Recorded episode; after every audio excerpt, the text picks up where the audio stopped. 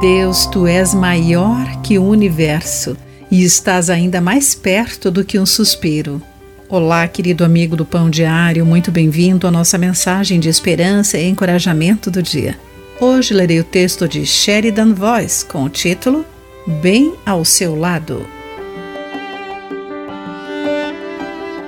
Todos os dias, nos correios de Jerusalém, os trabalhadores vasculham pilhas de cartas não entregues, na tentativa de entregá-las aos destinatários.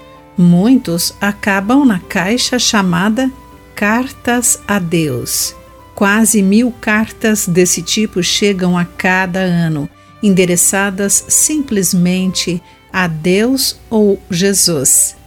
Intrigado, um funcionário começou a levá-las ao muro ocidental de Jerusalém para colocá-las entre seus blocos de pedra e outras orações escritas. A maioria delas pede emprego, cônjuge ou boa saúde.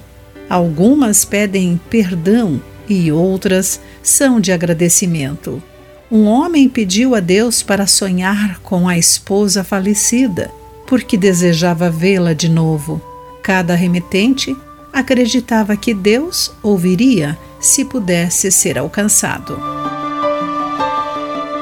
Os israelitas aprenderam muito ao viajarem pelo deserto.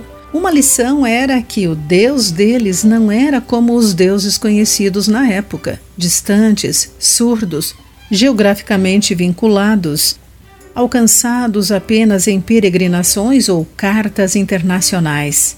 Não, o Senhor, nosso Deus, está próximo de nós sempre que o invocamos. Quem poderia reivindicar isso? Essa era uma notícia revolucionária. Deus não mora em Jerusalém. Ele está perto de nós, onde quer que estejamos. Alguns ainda precisam descobrir essa verdade radical. Se apenas uma dessas cartas pudesse ser enviada, a resposta seria: Deus está bem ao seu lado. Apenas fale com Ele. Querido amigo, como evitar que a acessibilidade de Deus se torne algo comum? Pense sobre isso. Aqui foi Clarice Fogaça com a mensagem do dia.